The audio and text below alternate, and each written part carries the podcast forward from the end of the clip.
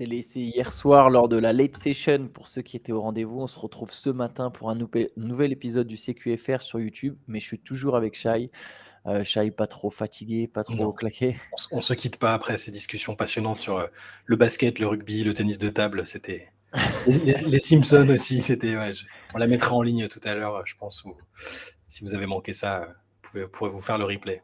Effectivement, ça sera disponible sur YouTube. Nous, maintenant, on va parler un peu de l'actualité, évidemment, l'actualité basket, avec des, pas vraiment des rumeurs, plus des déclarations d'Yannis Antetokounmpo qui peuvent encore interroger sur son avenir. C'est les deuxièmes en, en l'espace de quelques semaines, on va dire, allez, en l'espace de mmh. deux mois grand maximum. Yannis Antetokounmpo qui a remis ce qu'on pourrait considérer comme un petit coup de pression, après, tout dépend du point de vue qu'on prend, au sujet des Bucks il a insisté sur le fait que voilà, son objectif c'est de gagner et que s'il si, a le sentiment que Milwaukee n'est pas aligné sur, euh, sur cet objectif, il sera prêt à aller voir ailleurs. Je ne sais pas si tu veux lire la quote exacte ou si tu veux que je le fasse. Bah, ce qui est, intéressant de noter, c'est que parfois, tu sais, on a des, des, y a des rumeurs qui sortent du genre euh, un tel veut que son équipe se renforce, sinon il demandera un trade. Là, c'est des déclarations directes, donc ce n'est pas de la spéculation. Euh, il dit pas non plus qu'il va demander son trade, il n'y a rien d'imminent. Mais c'est intéressant de voir que les coups de pression, comme tu les appelles, et qui sont euh, des coups de pression euh, déguisés ou pas, bah, ils, commencent à s'accumuler un peu du côté de Yanis. Euh, ouais, donc il était dans l'émission 48 minutes on Believe, je crois. Et donc il dit tant que l'on approche les choses de la bonne manière tous les jours avec un objectif commun, je peux parfaitement me voir rester un joueur des Bucks jusqu'à la fin de ma carrière. Donc ça, c'est pour le côté positif. Il n'a pas, pas forcément d'envie d'ailleurs qu'il n'arriverait pas à réprimer. Mais le jour où je sentirai qu'ils ne sont pas aussi déterminés que moi, trois petits points, je suis un Milwaukee Buck, mais je suis surtout un gagnant et je dois faire tout ce qu'il est possible de faire pour gagner. S'il y a une meilleure situation pour remporter le trophée, alors je dois choisir cette meilleure situation. Donc là, la phrase est claire, il n'y a pas de il y a pas de suspense, il dit clairement si je sens que je suis plus en adéquation avec euh, la direction, je demanderai mon trade. Euh, j'hésiterais absolument pas à le faire. Et quand on sait que son contrat euh, prend fin en 2025, même s'il a une player option en 2026, c'est pas anodin. Enfin, on peut pas considérer ça comme des déclarations anodines, euh, au même titre qu'on n'avait pas considéré comme anodines les déclarations de, de Joel Embiid, qui étaient un peu plus énigmatiques. Tu sais, c'était euh, je veux gagner, que ce soit à Philadelphie ou ailleurs. Bon, enfin énigmatique. C'est pareil, c'est assez clair finalement. Hein, mais là, il y a vraiment une déclaration et c'est pas la première, comme tu le disais. Ça fait il y en a une, une, précédente il y a quelques semaines où il qui, était bah dans le, qui était dans le même ordre. Euh, voilà, là, euh, c'est ça. Si, si, je veux, euh, si je veux essayer une meilleure situation, je la prendrai. Et c'est aussi, je veux finir là-dessus, c'est aussi un peu en opposition avec. Enfin, Yanis a changé un peu aussi au fil des ans. toutes les premières années et avant qu'il gagne le titre, avant qu'il ait ou, même avant qu'il ait les petits échecs qu'il y a eu un moment, il était, bah moi, je veux surtout pas d'un gros marché. Je veux, je suis très bien à Milwaukee. Euh, je suis content d'être dans une ville euh, moins à taille plus humaine, entre guillemets. Et, euh, là, là, on sent qu'il a, il a changé de statut, il a changé d'ambition aussi. il, veut, il veut marquer son époque, son passage. donc, voilà, on va, on va évidemment suivre ça, mais c'est pas anodin du tout. Oui, je pense qu'il veut pas être pris pour acquis en fait par Milwaukee et par les Bucks. C'est-à-dire que voilà, il y avait la, quête de titre, il rassurait ses dirigeants dans la quête de titre. Maintenant qu'il y a la bague, il veut pas qu'il y ait cette, cette espèce de, ouais, de prise pour acquis et mmh le prendre pour acquis et qui est de qui est pas que les efforts soient pas faits, c'est une manière de mettre la pression. Effectivement, je, il y a Giro Holiday qui est, qui est bientôt en fin de contrat, Chris Middleton qui sera en fin de contrat en même temps que lui, vu qu'il a aussi une option. Euh, même si Middleton il prendra peut-être l'argent, c'est une manière de voilà de pousser les dirigeants, les propriétaires à, sortir le chéquier pour les joueurs nécessaires, à, à ne pas oublier de faire les ajustements, à prendre des risques en fait, à être constamment.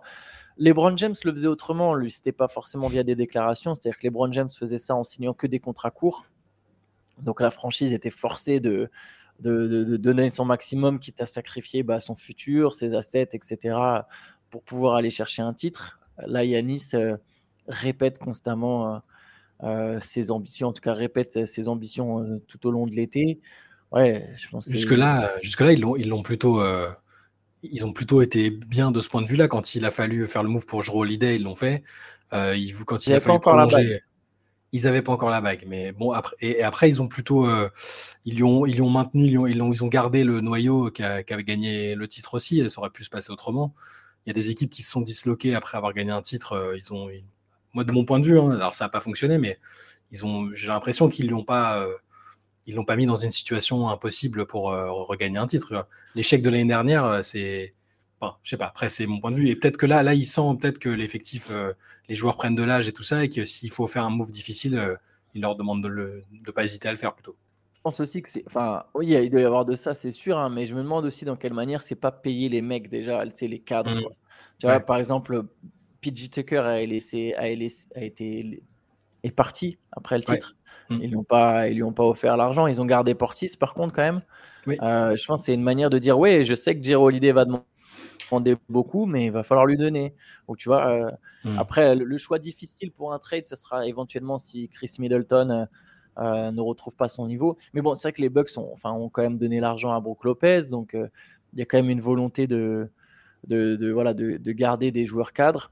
Il euh, faudra voir s'il y a une envie d'affiner l'effectif. Il y a quand même quelque chose avec ces deux. Il y a un espèce de contraste. Euh, Théo en parlait là avant qu'on commence. Euh, ou comment dire Peut-être même une contradiction entre les propos d'Yanis juste après l'élimination, même si j'ai apprécié ses propos juste après, j'ai apprécié sa vision de la chose, mais mmh. il y a un contraste voilà, entre ce qu'il disait, c'est-à-dire Ah ben non, mais il n'y a pas d'échec, pourquoi vous parlez d'échec C'est pas un échec. Et derrière, si on gagne pas, euh, je te chercherai une meilleure situation. il y a quand même une contradiction entre ces deux, ces, ces, deux sorties qui sont pas si éloignées que ça. Mais bon, ça fait, ça maintient les bugs dans l'urgence. je pense que là, les, les bugs savent que bah, a pas de, on peut pas se dire qu'on reconstruit une équipe sur deux ou trois ans. C'est maintenant, maintenant, pas autrement. Ouais, mais ça me semble. Après, ça, ça me semble pas. Euh, ça me semble assez simple, peut-être aussi. Euh, on peut prendre ça de. Là, forcément, un fan des Bucks euh, qui, rêve, qui rêvait d'avoir Yanis jusqu'à la fin de sa carrière a peut-être un peu d'inquiétude en se disant Ah, il pense quand même à, aller voir ailleurs si ça va pas. Mais je pense qu'il peut aussi se dire bah, on a un franchise player qui n'est pas du tout satisfait, de, qui va pas se contenter de, du seul titre qu'il a acquis en NBA dans sa carrière. Il veut en gagner d'autres, il veut les gagner avec Milwaukee, donc il demande à faire les efforts et à rester sur le, le mood de la compétition. Et ça quelque part, c'est aussi ça. Il est assez franc. C'est quelqu'un de franc, Yanis, finalement aussi. C'est plutôt bien, plutôt que quelqu'un qui parlera pas et qui euh, t'apprend euh, euh, six mois avant, la fin, avant les négociations que finalement, il a dans sa tête, il a déjà décidé de partir. Tu vois. Là, il sait, il, prépare peut-être un peu les gens en, leur disant bah, si, si, si c'est pas compétitif, si les choix me conviennent pas je vous prends pas, par, enfin, je vous prends pas par surprise. Ça fait des années qu'on est ensemble, euh, voilà. Donc je, je, trouve pas ça. Euh, plus il répondait sans doute à une question aussi. Hein. il a pas, je pense, il a pas fait un tweet euh, énigmatique. tu vois, bon, à, la James Harden. voilà, c'est. Je trouve. Ah. pour l'instant, ça peut rester sain. Faut pas que ça se répète. Faut pas que toutes les semaines ils disaient attention les gars, attention les gars, me prenez pas pour acquis. Bon, au bout d'un moment, on aura compris. Hein, c'est. Mais pour l'instant, ça me paraît, ça me paraît encore assez sain. Voilà. Non, je suis, assez d'accord avec toi. On va parler d'un autre euh, joueur qui. C'est pas vraiment une forme de pression, c'est différent parce que ça vient pas directement, c'est pas mmh. une quote directe, mais Brandon Ingram, et Brandon Ingram est éligible à une extension. Euh, il ne devrait pas la signer. Alors, juste, euh, quand on y pense, il ne devrait pas la signer cet été, c'est-à-dire qu'il est éligible cet été, son contrat termine en 2025. Mmh Évidemment, s'il attend 2025, il aura une somme beaucoup plus importante à signer. Mais voilà, ça fait là aussi encore une petite pression sur les Pélicans avec Ingram qui ne serait pas prêt à signer une extension cet été. Ça se comprend, quelque part. Pour la raison que tu as évoquée, c'est-à-dire euh, pour, le, pour de strictes raisons financières, euh, s'il veut parier sur lui, bah, euh, c'est logique qu'il qu attende. Et aussi parce que les Pelicans, c'est hyper flou, c'est dur de, de, se projeter vraiment. Il, y a plein de scénarios différents où tu te dis, bah, ils ont un super jeune noyau, enfin un noyau super qui peut les rendre, enfin, leur permettre d'être compétitifs pendant 4-5 ans. Et tu peux aussi te dire, euh, tout peut être fini dans 6 mois parce que Zion n'aura encore pas réussi à, à, être euh, apte à jouer sur toute une saison. Euh, peut-être que collectivement, ça ne saura pas bien fonctionner. Il y, a plein de choses qui font que je peux comprendre que Kingram patiente. En plus, lui, là, il, sort, il est dans une situation compliquée parce qu'il avait fait une très bonne saison dernière malgré sa blessure. Moi, je l'ai trouvé excellent la saison dernière, notamment la fin de saison. Mais l'expérience avec Team USA, j'ai l'impression que ça va pas le. il en est clairement pas sorti indemne parce que il a lui-même dit qu'il n'était pas épanoui dans l'équipe, qu'il n'arrivait pas à apporter ce qu'il voulait apporter.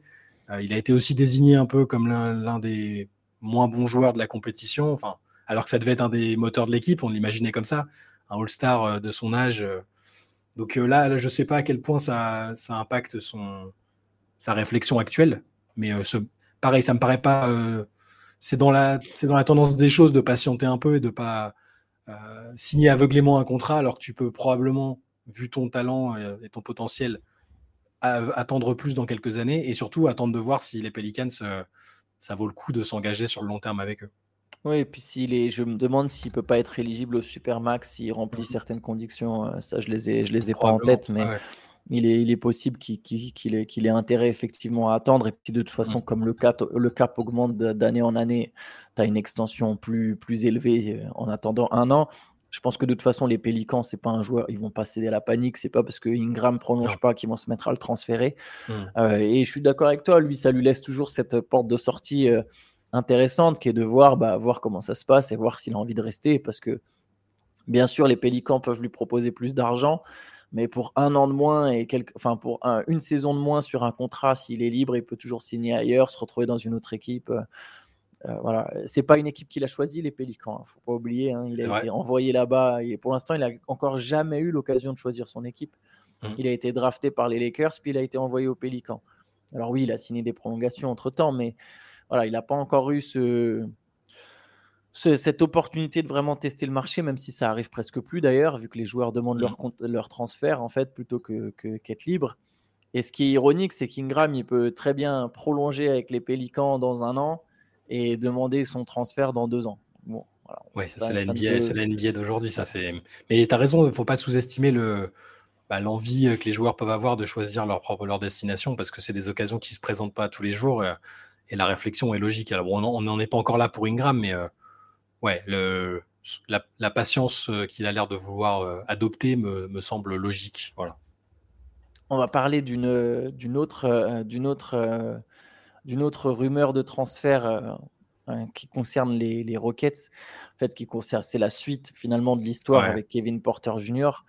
Euh, les Rockets chercheraient maintenant à le transférer en incluant un, des tours de draft ou un tour de draft, en tout cas draft mmh. compensation, comme on dit. Euh, et l'idée serait de récupérer un joueur qui peut les aider à gagner maintenant. Donc ça montre déjà que les Rockets ont l'ambition encore de, d'être mmh. vraiment passer un cap. Euh, et, du coup, voilà, essaye de transférer Kevin Porter Jr. Shai, est-ce que tu bon courage. Voilà, où Kevin Porter Jr. est transféré à l'heure actuelle avec tout ce qui se passe sur lui et qui sera sans doute dans l'attente d'un jugement, etc. Bah, je vois clairement pas une équipe se dire là à l'heure actuelle euh, ah cool là il va être disponible il est sur le, sur le trading block je vais on, va tenter on va le relancer tout ça je pense vraiment pas qu'il y ait une équipe qui soit dans cet état d'esprit là après est-ce qu'il y a une équipe qui peut vouloir récupérer son contrat pour pouvoir le couper euh, pour se faire de la place, ça, c'est pas impossible. Mais même là, c'est un peu tôt, ça me semble un peu tôt. Je, je pense juste que les Rockets cherchent à, bah, à montrer qu'ils veulent se débarrasser de lui. Enfin, c'est limite une aubaine pour eux. Et par contre, est-ce qu'ils vont y arriver? Je suis pas certain, honnêtement. Euh. Ils ont peut-être ils ont ils sont peut-être en train d'étudier leurs options. Est-ce qu'ils ont le moyen de, est-ce que ce qu'il a fait entre dans une un cadre où ils peuvent s'en débarrasser autrement que dans un trade? Je sais pas, c'est peut-être pas le cas. Euh, à part le suspendre et tout ça, mais il, est sous contrat, il a signé un contrat de 4 ans, dont deux garanties, si je dis pas de bêtises. Euh, donc je pense que c'est aussi ça, c'est aussi un peu de com en disant euh, ouais bon bah on va, s'en débarrasser dès que possible. Après je vois pas une équipe lâcher un asset quel qu'il soit pour faire venir Kevin Porter et se débarrasser et faire de la place. il enfin son salaire n'est pas non plus faramineux donc je pense que c'est un peu de com voilà. Moi, la, manière dont je le vois, c'est déjà le premier message envoyé, c'est qu'effectivement, ils veulent plus de lui. Mmh. Et, et, je pense que, bon, alors évidemment, les affaires, euh, je pense que ça fait. Je suis pas sûr que de toute manière, Kevin Porter Jr. était pleinement dans le projet. Je sais, ça mmh. peut surprendre de dire ça alors qu'il alors qu'il tourne à presque 20 points par match et, euh, euh, et que c'est un joueur qui a été titulaire depuis deux ans.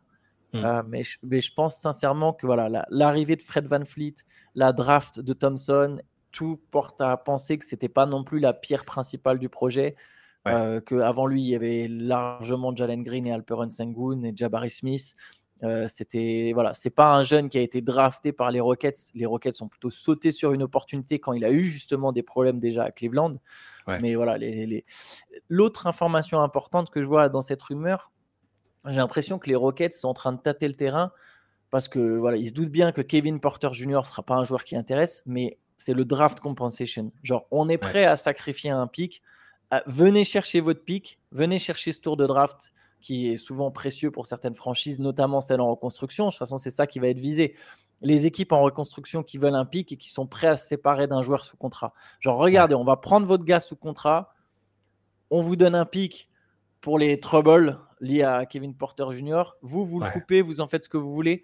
Euh, il a, comme tu l'as dit, il a un contrat à 15 millions de dollars. Je crois qu'il faudrait voir, il y a sans doute une partie qui n'est pas garantie. Ouais, il y a une partie qui n'est pas euh, garantie, qui était, ça dépendait, il y avait des conditions justement sur euh, le comportement ou l'assiduité. Enfin voilà.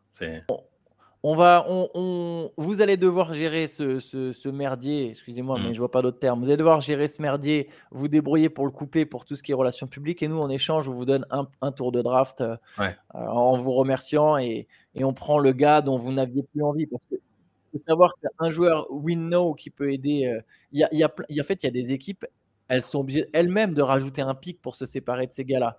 Tu vois, genre, bah mmh. voilà, on a, on a tel mec qui a son contrat arrive à expiration. Euh, on est obligé parfois de mettre un pic pour s'en séparer. Là, bah, là, non, mettez pas de pic. C'est nous qui vous donnons le pic et on prend un joueur. Maintenant, j'ai l'impression que là, tout de suite, c'est un transfert qui me semble impossible parce qu'on n'a pas de verdict sur Kevin Porter Jr. Et tant qu'il n'y aura pas une, un sens euh, juridique euh, à tout ça, je ne vois pas une équipe faire ce trade. C'est du suicide en termes de communication. par contre, voilà, en cours de saison, une fois que voilà, une fois qu'on a un peu plus euh, un peu plus d'infos, qu'il y a éventuellement une condamnation, euh, là c'est un trade qui peut ou une fois que les équipes elles-mêmes savent où elles en sont, tu vois, celles qui sont celles qui vont reconstruire, celles qui ont des joueurs à, à lâcher, là peut-être. Mais bon, je me dis quand même que ça, ça me semble très compliqué vu vu l'histoire autour de Kevin Porter Jr. Je, je, vois mal une franchise aller chercher ce gars-là, même si c'est pour le couper dans la foulée. Quoi. Ouais, pareil. Je t'ai dit, pour moi, c'est un peu de comme du genre, euh, ouais, ouais, ouais, effectivement, on veut plus de lui et on trouvera un moyen de qu'il soit plus affilié euh, à la franchise des, des Rockets. Moi, je le vois comme ça. Allez, on va terminer par, euh, par les nouvelles règles, nouvelles règles pardon, mmh. concernant le load management. C'est quand même euh, déjà c'est un signe que la NBA veut s'attaquer au problème.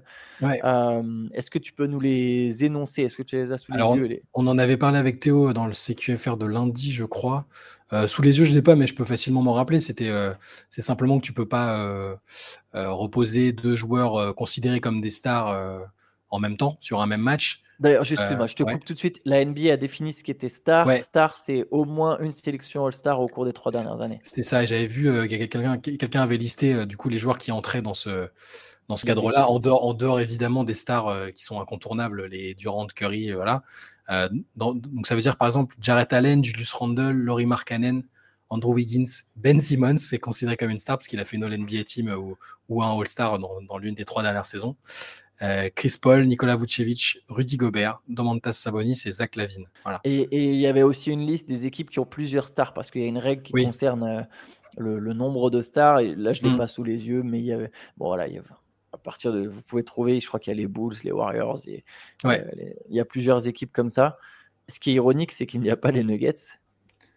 oui, parce que oui, à part Jokic, c'est une des caractéristiques du titre des Nuggets, c'est que et de Jokic, c'est qu'il a, il a jamais joué avec un, un membre d'une du NBA team, euh, même si euh, des joueurs comme Jamal Murray euh, sont. Ouais, ou, un All-Star, t'as raison. Et ouais, ouais, donc il y, a cette règle-là sur le, fait de ne pas pouvoir reposer deux joueurs All-Star en même temps, le, le, fait qu'ils incitent à, ce que les, les matchs de repos soient, soient à domicile. non, à, à, domicile, Alex. ouais, ouais, si, si, attends, oh, je sais plus. on, en avait parlé de jour, je vais, attends, je vais retrouver le truc pour pas dire de bêtises. Euh, ils incitaient sur l'un des deux pour pas. Euh, alors attends. Mais euh, en gros. Et pareil, s'il y a plusieurs stars, c'est qu'une seule star qui doit être mise au repos, pas les deux. on, s'amusait à imaginer. Les Clippers, les Clippers avec Kawhi et Paul George qui tirent à la pièce. Qui... Ah, voilà, c'est ça. Donc, je vais redire les trucs. Donc, il y a le coup de la star mise au repos. Les équipes doivent s'assurer que les stars soient disponibles pour les matchs télévisés et les matchs de la NBA Cup, donc le, nouveau tournoi à demi-saison. doivent faire leur possible pour que les mises au repos des joueurs aient lieu à l'extérieur effectivement. Euh, et les équipes doivent éviter de mettre au placard des joueurs sur une longue durée, notamment lorsque leurs objectifs sportifs sont plus atteignables. Euh, coucou les Dallas Mavericks et les Portland Trail Blazers, par exemple, hein, pour préserver l'intégrité du jeu. Et enfin, euh, ils doivent s'assurer que les joueurs mis, au repos soit tout de même présent au match et visible pour les fans. Voilà. Mais ce qui est, ce qui est, en fait, toutes ces règles, c'est bien joli, mais il y a un truc tout bête. Hein. C'est juste que les franchises, à la place de d'ouvertement dire euh, ah machin est mis au repos, c'est machin a une douleur quelque part et tu règles le problème en fait. C'est hmm. à partir de là, la NBA, ouais, la NBA demande quoi? Un certificat médical Tu vois? Un bah, probable, médecin, bah, médecin de la franchise, euh, examination. Ah bah ouais, il peut pas jouer là, il a, il a un truc à la cheville. Ah bah là, il a un truc au genou. Enfin, je sais pas. J'ai l'impression que c'est bien, qu'il y a une motivation, euh, qu'il y a une envie de lutter contre le hmm. problème, mais que si demain tu veux faire du load management, tu, fais, tu, peux le faire. Tu, tu, tu, dis juste que ton mec il est blessé. Et non, il est pas mis au repos, il est blessé s'est blessé là au genou à l'entraînement. Il a une petite, il a, une petite frayeur au genou. Enfin, est-ce que, l'NBA peut pas envoyer des médecins indépendants? Bon, après, ça ah, devient. T'imagines après la logistique, ça, ça devient une ingérence, une ingérence euh, assez folle. Hein, à chaque, euh, puis surtout, c'est-à-dire à chaque, enfin, je sais pas, ça, tous les soirs, tu envoies une équipe de médecins dans trois franchises différentes parce qu'il y a, y a trois mecs. Euh, il y en a un qui est blessé à la cuisse et puis, tu, et puis du coup tu surveilles que les stars. Enfin, je sais pas. Non, mais le problème est le même depuis des années, c'est le nombre de matchs de toute façon. Enfin, je veux dire, il y a tellement de matchs que si tu veux vraiment euh, moins, euh, enfin que les, joueurs euh, soient moins load management. Et encore une fois, c'est c'est pas les joueurs eux-mêmes, souvent c'est les franchises qui les poussent. que Curry l'a dit plein de fois. Moi, je, si je pouvais, je jouerais tous les matchs. C'est pas moi qui décide en gros. Il y en a plein qui sont comme ça. À part peut-être du coup chez les Clippers, on sait pas trop parfois Paul George avait déjà dit bah, je, verrai comment je suis, je déciderai si je joue ou pas. Enfin, tu sens qu'il y a des joueurs qui sont un peu plus indépendants que d'autres de ce côté-là.